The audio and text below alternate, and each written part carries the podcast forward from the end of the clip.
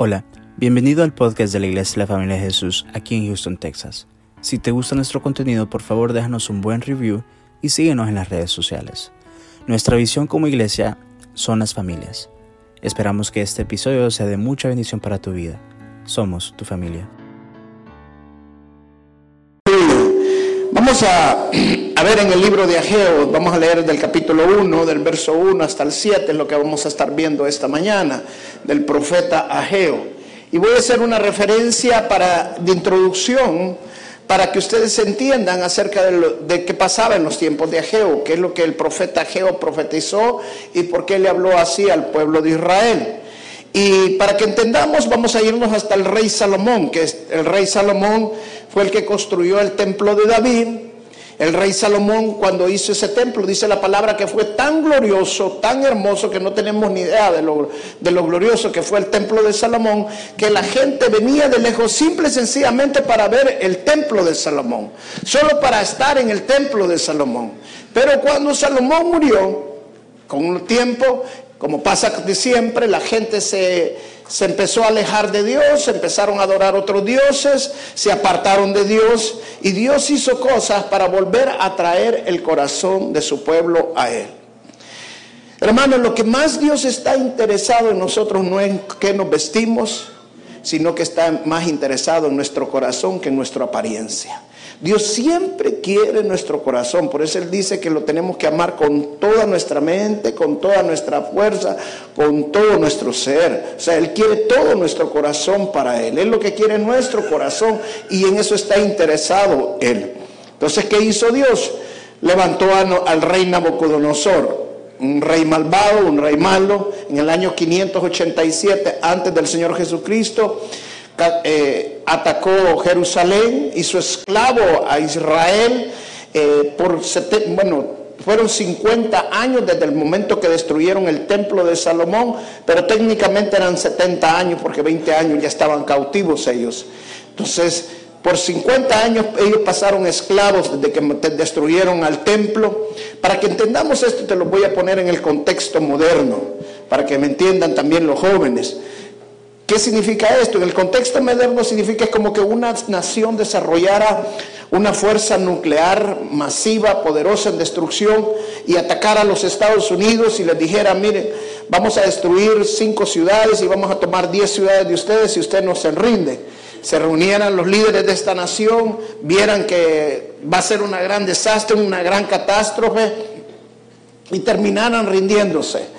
Entonces, ¿qué pasa? La nación que toma los Estados Unidos toma su pueblo y su pueblo prácticamente pierde su identidad, le destruyen su identidad espiritual, no nos dejan adorar como adoraban antes y no saben ni a dónde van ni de dónde vienen. Eso es justamente lo que le pasó al pueblo de Israel. O sea, quedaron esclavizados, quedaron perdidos durante este tiempo, tanto espiritualmente como en sus vidas emocionales. Pero durante este tiempo, los 50 años, lo que más desearon ellos es volver a construir el templo. Era, era, lo más hermoso para ellos y es lo que habían perdido. Querían volver a construir el templo de David durante 50 años lo desearon, entonces Dios llegó el momento que Dios los levantó, los sacó de Babilonia y los llevó a 50 mil hombres de regreso a Jerusalén para volver a construir el templo. Ellos llegaron otra vez a Jerusalén, pusieron los fundamentos para empezar a construirlos, levantaron las columnas, pero fueron atacados otra vez, pero esta vez por los sirios. Entonces eso los desanimó a ellos. Y como los desanimó, se pararon de hacer la obra, por 14 años no trabajaron. Por 14 años se dedicaron a, no hacer nada. Lo que ellos deseaban era construir el templo, pero lo que tenían que hacer y lo que Dios había dado la orden no lo estaban haciendo. Entonces, ¿qué se dedicaron en ese tiempo? A construir sus casas. Pero entonces en ese momento es que Dios levanta al profeta Geo para, para reprender a su pueblo y exhortar a su pueblo que cuando Dios te da una orden, cuando Dios te pone una misión, cuando Dios te pone un propósito en tu corazón, tú tienes que cumplir el propósito de Dios. Y mire lo que el profeta de Ageo, hizo. Vamos al, Ageo capítulo 1, verso 1. ¿Entendieron la introducción para que sepan en qué, en qué panorama estamos de la escritura?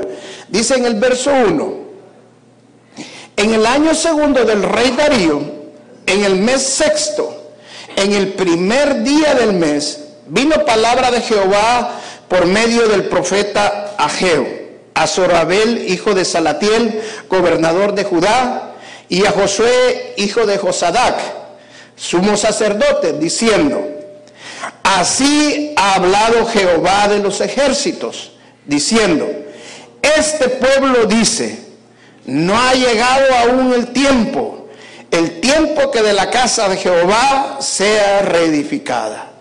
Dice lo que Dios le estaba hablando a su pueblo. Pero lo que me llama la atención y es lo, lo, humorístico de esta parte, lo gracioso que Dios es, que dice, este pueblo dice, ¿por qué? Porque es gracioso, porque Dios siempre le habla a su pueblo, mi pueblo. Solo en esta parte Dios no le dice mi pueblo, le dice este pueblo. ¿Qué significa eso? Mire, se lo voy a contextualizar para que usted lo entienda. Cuando mis hijos que estaban hoy ya están grandes, pero entonces estaban pequeños, y llegaba yo a la casa y habían hecho desorden y no le hacían caso a su mamá en nada. Y Elisa estaba tan enojada, pero tan enojada cuando llegaba, que cuando yo llegaba lo primero que me decía es, mira lo que tus hijos han hecho, mira cómo tratas con tus hijos. Y yo me quedaba, wow, y, y no son los hijos de ella también, pues ya no lo quiere como hijos.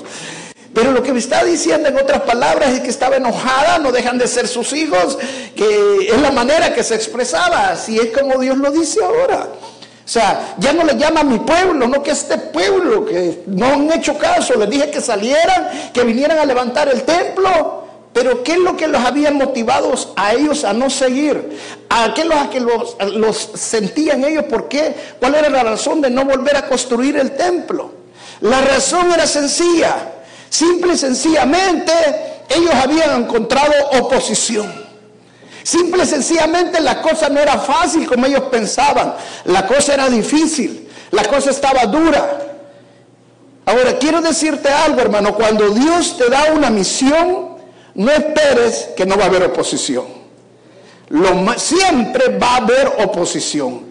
Siempre va a haber alguien que se va a levantar contra ti. Siempre va a haber alguien que no te va a apoyar. Cuando tú dices yo voy a hacer esto para el Señor o yo siento en el Señor que tengo que hacer esto, van a haber personas que no van a estar contigo. Van a haber personas que van a hablar contra ti. Van a haber personas que no te van a acompañar. Los que te habían dicho que iban a estar contigo ya no están contigo. El pastor que iba a estar contigo ya no está contigo. O sea, va a haber una oposición. No va a ser fácil. Mire, yo siempre digo, cuando yo hago algo para el Señor y nadie se levanta en contra, es que lo que estoy haciendo no es para la gloria de Dios. Porque cuando hacemos para la gloria de Dios, siempre vamos a encontrar oposición. Pero cuando Dios dice, este es el tiempo, tenemos que entender que cuando Dios dice que este es el tiempo, ese es el momento. Hermanos, hay momentos divinos, hay encuentros divinos y hay lugares divinos. ¿Qué significa eso, hermano?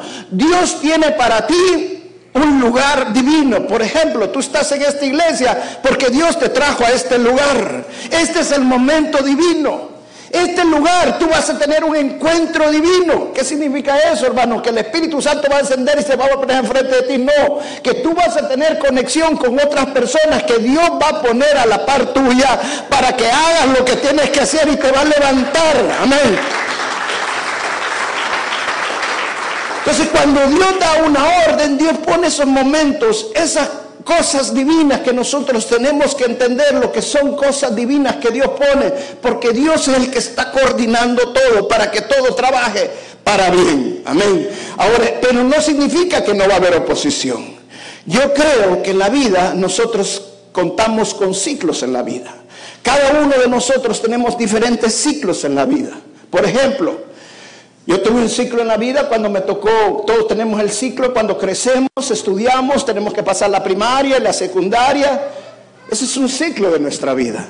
Pero cuando salimos de la secundaria y entramos a la universidad, entramos a otro ciclo de la vida. Yo entré a la escuela militar. Luego pasamos de la escuela militar y pasé a entrenarme para piloto. Fue otro ciclo de mi vida. Luego pasamos a la guerra y pasé un tiempo también trabajando eh, combatiendo en la guerra, fue otro tiempo de ciclo de mi vida. Gracias, hermano. Cuando pasamos nosotros de, la guerra, me salí, salí del ejército y pasé a un tiempo como empresario, como emprendedor, como hombre de negocios en El Salvador. Ese fue otro ciclo de mi vida. Luego me vine para los Estados Unidos. Empecé otro ciclo en mi vida y ahora yo siento que estoy entrando en otro ciclo de mi vida. Ahora, ¿qué significa eso, hermano? Que en estos momentos nosotros tenemos que entender la voz de Dios.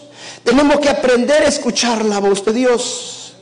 Toda la creación, toda la creación tiene ciclos. Los jóvenes tienen que aprender a escuchar la voz de Dios porque no deben de desaprovechar esos ciclos, esos momentos que Dios les pone en su vida, porque son los momentos que van a tener oposición, pero que si ellos los aprovechan en su vida, hermano, ellos van a tener mucho éxito en su vida. No debemos desaprovechar esos momentos. Cuando Dios dice este es el momento, ese es el momento para hacer lo que tenemos que hacer. Amén. Ahora, como dije anteriormente, todo en la creación tiene sus ciclos. Nos gusta ver los bosques llenos de árboles y hermosos y preciosos. A mí me encantan los bosques. Pero ¿sabe cómo, cómo inició todo? Con una semilla. Una semilla cuando cae y muere, empieza otro ciclo. Empieza a crecer un árbol. Cuando el árbol crece, empieza otro ciclo. Empieza a dar frutos. Cuando los frutos salen y caen, empieza otro ciclo y salen otros árboles. Y con el tiempo se hace un bosque. Así es como la vida se genera. Las mariposas tienen cuatro ciclos. A ninguna mujer le gustan los gusanos. Cuidadito que mi esposa vaya a ver un gusano por ahí porque da un salto. A ninguna mujer le gustan los gusanos. Yo no conozco una mujer que le gusten los gusanos. Pero ¿sabe de dónde salen las mariposas? De los gusanos. Pero nos gustan las mariposas, ¿sí o no? ¿Por qué? Porque las mariposas tienen cuatro ciclos. Primero el huevo, luego se convierten en orugas o gusanos, y luego ellas mismas se envuelven y se hacen un capullo para agarrar fuerzas y, y desarrollar sus alas. Y luego de ahí, de ese capullo, sale la mariposa. Algo hermoso y precioso. Pero todo lo hacen en un ciclo de la vida, en un tiempo y momento. El pueblo de Israel tenía un tiempo, un momento. Habían estado 50 años como esclavos. Hermano, tú estuviste un tiempo en el mundo y estuviste esclavizado en el mundo, pero ahora Dios te rescató y te levantó y ahora te ha sacado un nuevo ciclo en tu vida para que tú busques de Dios, para que tú te agrades a Dios y empieces un nuevo, una nueva etapa en tu vida. Ya no puedes seguir viviendo como vivía el mundo. Este es para el momento para hacer luz y no ser oscuridad. Y la luz no se pone bajo la mesa, sino se pone donde se pueda ver. Amén. Este es el ciclo que tú estás viviendo ahora. Este es el ciclo que tú tienes que levantarte para darle la gloria a Dios y ser luz en este mundo. Amén.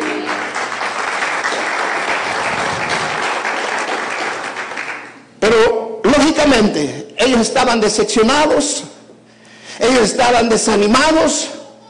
¿Por qué? Porque había habido oposición. Simple y sencillamente porque algo los había desanimado y lo que los había desanimado era que la cosa estaba difícil. Y Dios levantó a Geo hace 500, 500 años antes del Señor Jesucristo, simple y sencillamente para animar a su pueblo. Y Dios me levanta ahora, simple y sencillamente para decirle a mi pueblo, hoy es el día, hoy es el día que te levantes, hoy es el momento que empieces a cambiar, hoy es el momento que empieces a elegir que lo difícil pero que es correcto es la decisión que nosotros tenemos que tomar. Porque lo fácil que es incorrecto no nos va a llevar a tener éxito. Cuando Dios nos da una palabra, cuando Dios pone algo en nuestro corazón, va a ser difícil. Va a ser difícil. Pero si nosotros estamos haciendo la voluntad de Dios, hermano, no te preocupes. Dios tiene el control de todo. Aquí hay algunos hermanos esta mañana que yo mismo les he dado palabra. Cuando han venido aquí a los Estados Unidos, la han visto difícil. ¿Sabe por qué? Todos los que estamos aquí hemos salido de nuestros países y hemos venido a los Estados Unidos. Y los primeros dos, tres años y algunos hasta cuatro años les toca duro, les toca difícil adaptarse a cambiar todas las cosas que teníamos en nuestros países, a la forma de este país. Pero yo siempre les digo, no te preocupes hermano, persevera, persevera. Mantente firme porque a su debido tiempo Dios va a cambiar las cosas. Ahora, pero perseverar en el mundo. Ahora somos hijos de Dios. Vamos a perseverar aquí en las cosas de Dios. El hecho que me venga a este país no significa que ahora voy a dejar las cosas de Dios porque me voy a preocupar en el sueño americano. No, hermano, mi sueño es el primero, el de Dios. El sueño americano queda a un lado. Lo demás viene por añadidura. Amén. Entonces tenemos que entender nosotros que cuando vienen esos tiempos tenemos que enfrentarlos bajo la voluntad de Dios, haciendo la voluntad de Dios y no la nuestra. Hay cosas que son difíciles, pero las tenemos que tomar esas decisiones. Por ejemplo, cuando alguien nos hace daño, cuando alguien nos lastima, la decisión fácil es agarrar rencor, reclamarle a esta persona, resentirnos con esta persona. Lo difícil es perdonar. Lo difícil es conciliar, pero eso es lo que Dios quiere que nosotros hagamos. Cuando estamos llenos de deuda, lo fácil es seguirnos endeudando. Lo fácil es seguir viviendo como estamos viviendo, gastando lo que estamos gastando. Si estamos endeudados es porque estamos gastando más de lo que deberíamos de gastar. Tenemos que ajustarnos y empezar a vivir de acuerdo a nuestro presupuesto e incluso abajo, diría yo, nuestro presupuesto hasta que paguemos todas las deudas. Hay ciclos que nos toca vivir de vacas flacas, pero hay ciclos que vienen las flacas gordas. Pero cuando vienen los momentos de las flacas gordas, es el momento para ahorrar y no para gastar. Pero cuando vienen los tiempos de las vacas flacas, entonces lo que ha ahorrado te va a servir y vas a entender que en el ciclo que aprovechaste es el momento de Dios y haciendo la voluntad de Dios te sirvió para lo que estás viviendo ahora. Amén. Dale la gloria al Señor. Aleluya.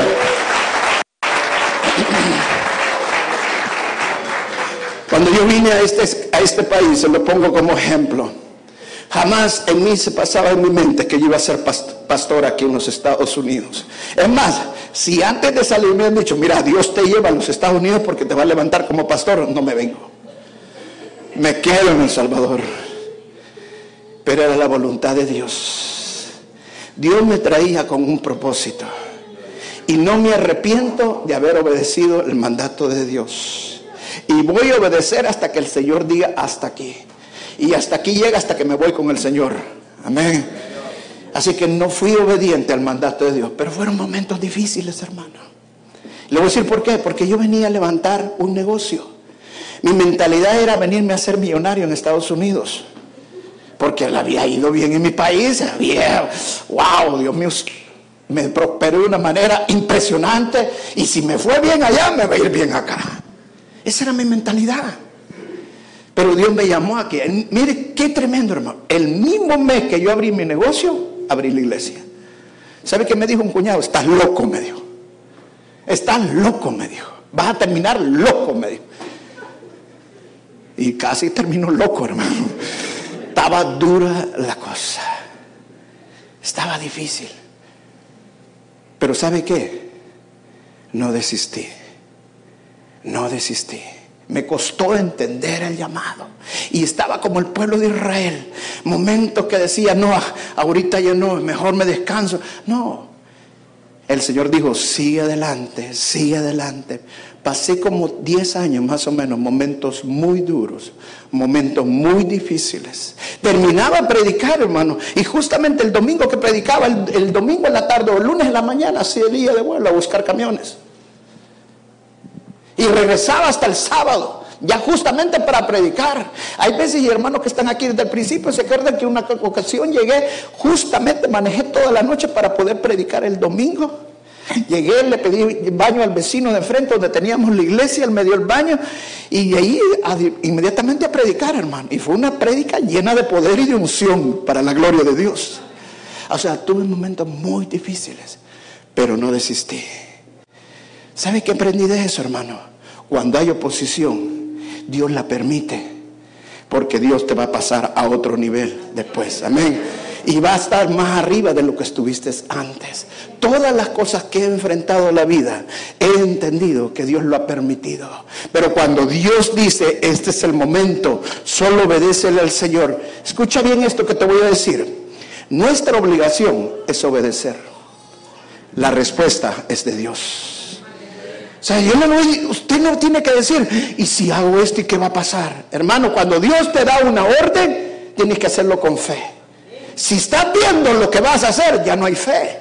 Porque la fe es de lo que no se ha visto. Entonces yo voy a hacer una iglesia y ya de un solo voy a ver el gran templo y voy a ver esto.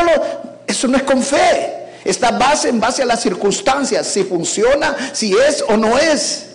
Pero cuando Dios dice, este es el momento, este es el tiempo, hermano, levántate, aunque sea difícil, persevera, mantente firme, porque Dios te ha traído a este lugar para cosas grandes y no pequeñas. Tú eres cabeza y no eres cola. Tú eres hijo de un gran rey y un gran Dios. Amén. Dice la palabra de Dios ahí mismo en el verso 3 y el verso 5. Dice, entonces vino palabra de Jehová por medio del profeta Ageo Verso 4. ¿Es para vosotros tiempo? Para vosotros de habitar en vuestras casas artesonadas y esta casa está desierta. Pues así ha dicho Jehová de los ejércitos. Meditad bien sobre, sobre vuestros caminos. Fíjense lo que Dios le estaba diciendo al pueblo. En estos 14 años, en lugar de seguir construyendo el templo, ellos se dedicaron a levantar sus casas y sus casas le dedicaron a hacerlo lo mejor posible. ¿Sabe cuál es el problema de nosotros muchas veces? Que ponemos antes de Dios nuestras comodidades. Dios los había sacado con un propósito. Y el propósito que Dios los había sacado primeramente era para levantar su, su templo. Por eso la palabra de Dios dice, buscad primero el reino de los cielos y justicia. Y todo lo demás vendrá por añadidura. Ah, no, pero yo voy a buscar eso hasta que tenga el televisor de 60 pulgadas. Hasta tenga que el carro de mi sueño, el que siempre he querido. Hermano, esa cosa no está mala. Dios no, no nos dice que no podemos tener estas cosas. El problema es que esas cosas nos tengan a nosotros. Ese es el problema. Dios quiere que primero lo pongamos a Él antes que cualquier otra cosa. En este tiempo que aprendí, que empecé a pastorear, aprendí eso en mi vida a poner primero a Dios y después mis deseos. Fue difícil, fue duro, cuesta, pero créeme, si decides obedecer, no es fácil, pero al final la gloria es para el Señor, hay victoria en tu vida. Amén. Y mire lo que dice el verso 6, sembráis mucho y recogéis poco, coméis y no os saciáis, bebéis y no quedas satisfecho. Os vestís y no, os calentáis.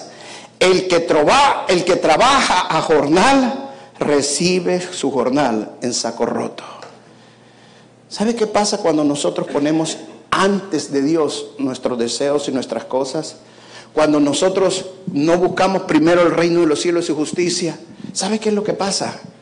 Que vamos a trabajar y trabajar y trabajar y todo va a ser como decir en saco roto. Te lo voy a contextualizar a los tiempos modernos. Es como que tú tuvieras tres trabajos y no te alcanzará ni para vivir. ¿Sabes por qué? Porque todos los tres trabajos simple y sencillamente es para pagar deudas. Y estás pagando las deudas y te has seguido endeudando. ¿Sabes por qué? Porque Dios dice que cuando tú obedeces la voluntad de Dios, dice que nosotros mejor vamos a prestar y no pedir prestado. Entonces, cuando tú te sigues la voluntad de Dios, tú te que llevar por la carne, tú no te endeudas por endeudarte, pero con el tiempo vas viendo los frutos y vas viendo que es mejor obedecer a Dios que a la carne. Amén. Entonces, ¿es difícil? Sí, es difícil. ¿Es duro? Claro que es duro. Pero si nosotros obedecemos al Señor, sabemos que todo lo que hagamos vamos a cosechar bien. Amén. Cuesta, sí cuesta. Pero quiero decirte una cosa, hermano. Es mejor la obediencia que los sacrificios. Es mejor obedecer al Señor y su palabra que obedecer a la carne. Hay cosas en la vida que nos cuesta, nos cuesta obedecer. Y personalmente a mí me cuesta obedecer también. Y lo que más me cuesta obedecer, hermano, es con las cuestiones de las finanzas. Pero he aprendido algo, que cuando tengo que tomar una decisión en las finanzas, siempre me guío en la palabra de Dios. En todas mis decisiones, pero especialmente cuando tiene que ver con las finanzas. Y el Señor siempre me dice, yo te he puesto como cabeza y no por cola. Y si tú prestas, tú te, tú te haces esclavo a quien le prestas. Gloria a Dios, hermano. ¿Sabe por qué? El problema de las personas no es el dinero. El problema de las personas es la actitud al dinero. ¿Sabe por qué las personas prestan? Las personas prestan porque piensan que si no prestan, nunca van a salir adelante. Y yo quiero decirte que cuando tú eres un, rey, tú no dependes de un banco, tú dependes del Dios, del Rey Todopoderoso. Él es quien nos provee. Amén. Es difícil, sí, es difícil. ¿Cuesta? Claro que cuesta. Pero quiero decirte, hermano, es mejor obedecer que los sacrificios. Cuando uno le obedece al Señor, cuesta, es difícil, pero yo he entendido, hermano, que cuando yo le he obedecido al Señor, el Señor me prospera en todo. Porque simple y sencillamente he seguido sus mandatos. Y el último verso, el verso 7, el verso 7 dice, Así ha dicho Jehová de los ejércitos. Meditad sobre, vuestros caminos. Mire, dos veces le dice lo mismo al Señor. Meditad sobre vuestros caminos. Y la palabra en el, Nuevo Testamento lo dice de, de, otra manera, pero lo mismo. Según de Corintios capítulo 13, verso 5 dice, examinaos a vosotros mismos si estáis en la fe. Probaos a vosotros mismos ¿O no os conocéis a vosotros mismos que Jesucristo está en vosotros a menos que estéis reprobados? Hermano, una de las cosas que cada cristiano tiene que hacer continuamente en su vida es examinarse a sí mismo si está en el camino de la fe, si está obedeciendo al mandato del Señor, si cuando viniste a los pies del Señor tú le dijiste, Señor, yo voy a dejar el alcoholismo, si cuando viniste a los pies del Señor dijiste, yo voy a dejar la pornografía, yo tengo que romper con esa maldición para liberar a mi familia y ser bendecir a mi familia. Si cuando tú viniste a los pies del Señor tú le dijiste, Señor, yo quiero romper con las drogas, Señor, por mí mismo no he podido, pero con tu Santo Espíritu lo voy a poder hacer. Hermano, si tú pusiste ese plan en tu vida, examínate ahorita. Haz un examen si tú estás en el camino de la fe y has podido romper con esos pecados, has podido romper con esa maldición. Nosotros como cristianos tenemos que examinarnos continuamente nuestra vida. Ya no es posible, hermano, que nosotros todavía estemos viviendo como vivíamos en el mundo, llenos de chambre, de calumnias, de chismes y con las mismas cosas del pasado. Tenemos que caminar diferente, tenemos que meditar diferente porque es la voluntad de Dios y la voluntad de Dios simple y sencillamente se obedece. Amén. Y la obedecemos por fe, nos cueste, no es difícil, pero Dios dice, hazlo y así lo vamos a hacer. Cuando el pueblo de Israel llegó a Jerusalén para construir el templo, Dios no es nada de complicado. Dios simple y sencillamente le dijo, vayan a construir mi templo. Y yo simple y sencillamente les digo, suban a la montaña, corten la madera, bajen con la madera y construyan mi templo. Tres cosas sencillas, subir a la montaña, cortar la madera, bajar con la madera y construir el templo. Tres pasos, simple sencillamente, lo voy a repetir una vez más, sube la montaña, corta la madera, baja con la madera y construye el templo. Muchas veces nosotros no queremos hacer esos tres pasos. ¿Sabe por qué? Porque para hacer los tres pasos, primero le decimos al Señor, Señor, ¿y el paso 4, 5 y 6 cuál es? Y el Señor te dice, yo no te puedo decir cuál es el paso 4, 5 y 6 hasta que no hagas el paso 1, 2 y 3. Primero obedece mis mandatos y poco a poco vas a ir teniendo revelación de lo que tienes que seguir haciendo. Pero primero tienes que hacerlo. Es la voluntad de Dios. No es fácil, no es fácil, pero Dios no es nada complicado. Cuando Dios le dijo a Moisés, pasa porque el mar rojo se va a abrir. Hasta que Moisés dio el primer paso y puso su vara y entró al mar, se abrió el mar. Si Moisés hubiera esperado, Señor, ¿y a qué momento se va a abrir el mar? Estoy esperando que lo abra para que lo Moisés ya te dije que pases, que el mar se va a abrir. Amén.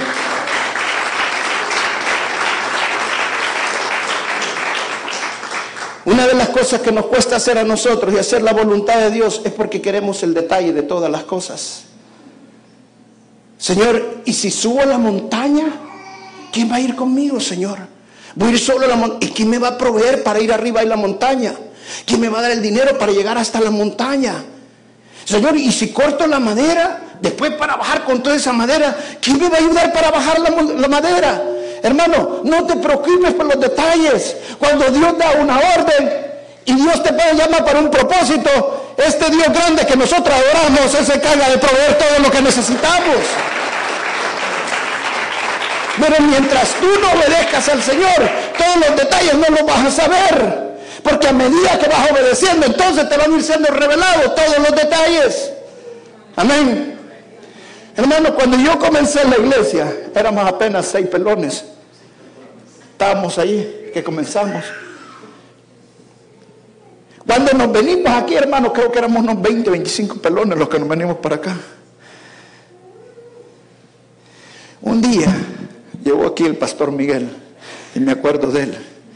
Cuando llegó, cuenta en su testimonio él, habíamos comenzado en, el, en donde está mi negocio, había un bar viejo, de esos eh, establos viejos donde que hacen para los caballos, y ahí armamos la iglesia. Y cuando él le invitaron a la iglesia, dice que él pensaba era un Lakewood Church, una gran iglesia y todo. Y a un bar viejo lo llevaban, dijo. Y entonces se queda él allá afuera. ¿Y qué hago? ¿Entro o no entro? Y este será iglesia, dice todavía. ¿Sabes qué? Si yo me hubiera puesto a pensar en eso, jamás hubiera abierto la iglesia. Yo lo habré donde el Señor dijo, hazlo, sigue adelante.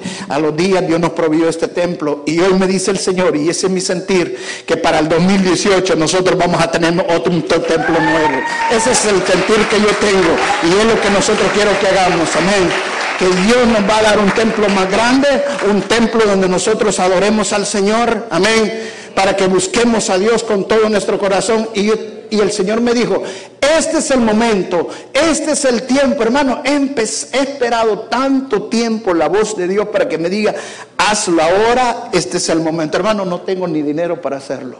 Pero no me preocupa eso. Cuando Dios dice es el momento, tenemos que hacerlo. Amén. Demos el primer paso, el segundo, el tercero. Amén. Y Dios va a poner la gente. Ahora, ¿quién trajo al hermano Miguel? Al pastor Miguel. El Señor ahora es uno de los pastores de la iglesia. ¿Se da cuenta? El Señor va agregando la gente, hermano. El Señor va agregando la gente. Mire, el Señor Jesucristo dice la palabra de Dios que toda su familia lo abandonó. Ninguno de sus hermanos estuvo con él. Hermano, yo tengo familia aquí en Estados Unidos. ¿Cree que alguna familia mía viene a la iglesia? No van a ninguna iglesia tampoco. ¿Sabe? Nosotros queremos a veces hacer clubes sociales que venga el amigo, el que está aquí, que está allá, hermano. Hay veces Dios te pone cerca para que tú les hables del Señor y te da miedo hablarle. Pues sé obediente al Señor, hablas en el nombre de Jesús, porque tú eres un instrumento para que Dios vaya a traer la gente. Dice la palabra en el, en el libro de Hechos, dice la palabra en el libro de Hechos, que el Espíritu Santo agregaba todos los días a su iglesia ¿Y cómo cree que lo decía el Espíritu Santo? Porque él usaba toda la iglesia para ir a profetizar, para ir a hacer milagros, para predicar la palabra de Dios. Y la gente se convencía y lo empezaba a seguir. Y voy a hablarle a los jóvenes porque lo siento fuerte en el espíritu. A todos los jóvenes que están aquí. Si ustedes empiezan a hacer el mandato de Dios, ustedes van a llenar Judy. ¿Sabe por qué? Porque cuando ustedes obedezcan, ustedes les prediquen a sus amigos, ustedes les prediquen a la gente que, está cerca de ustedes y ustedes busquen a la gente que tiene necesidad, ellos mismos van a empezar a venir a la iglesia.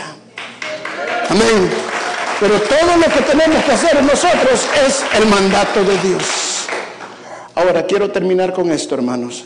Tengo en mi sentir fuerte de que este año, 2018, vamos a conseguir un nuevo templo. Y yo quiero que esta mañana todos los que quieran tener esta carga junto conmigo se puedan parar y hagamos una oración. Todos aquellos que esta mañana dicen, yo quiero ser parte de tu visión, quiero ser parte de esto que tú estás, Dios, puesto en tu corazón. Pero quiero decirte, lo que tú estás haciendo, Dios lo está escuchando. No lo hagas por emoción. Si tú estás haciendo esto, hazlo porque de veras lo sientes. Hazlo porque quieres ser parte de esto. Y que Dios te va a usar para la gloria de Él. No lo hagas para que el templo tenga tu nombre. Una ocasión me invitaron a una iglesia y el propósito era de que nosotros diéramos tanto, compráramos un ladrillo del templo y ese ladrillo iba a tener nuestro nombre. Habían cientos de nombres allí. Y yo iba a caer. Y el Señor me dijo, esto no es para tu gloria, esto es para mi gloria.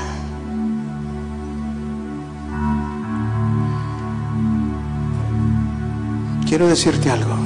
Dice la palabra que ahora nosotros somos templos de Dios. El primer templo que tienes que levantar, sos tu templo. El Espíritu Santo está dentro de ti. Y el segundo templo que tienes que levantar es el que estamos hablando ahorita, el 2018. A mí me preocupa más tu alma que las paredes. Yo quiero que seas parte de esto, pero bien. dile al Señor, Señor, mi alma te desea, Señor. Mi alma te desea. Quiero que este templo, Señor, que es donde está el Espíritu Santo ahora en mí, sea edificado como cuando Él es tu voluntad, Señor. Tal vez has dejado algo de hacer. Algo que ibas a hacer ya no lo hiciste. Ibas a pedir perdón a alguien y nunca le pediste perdón. Ibas a conciliar con alguien y nunca te conciliaste.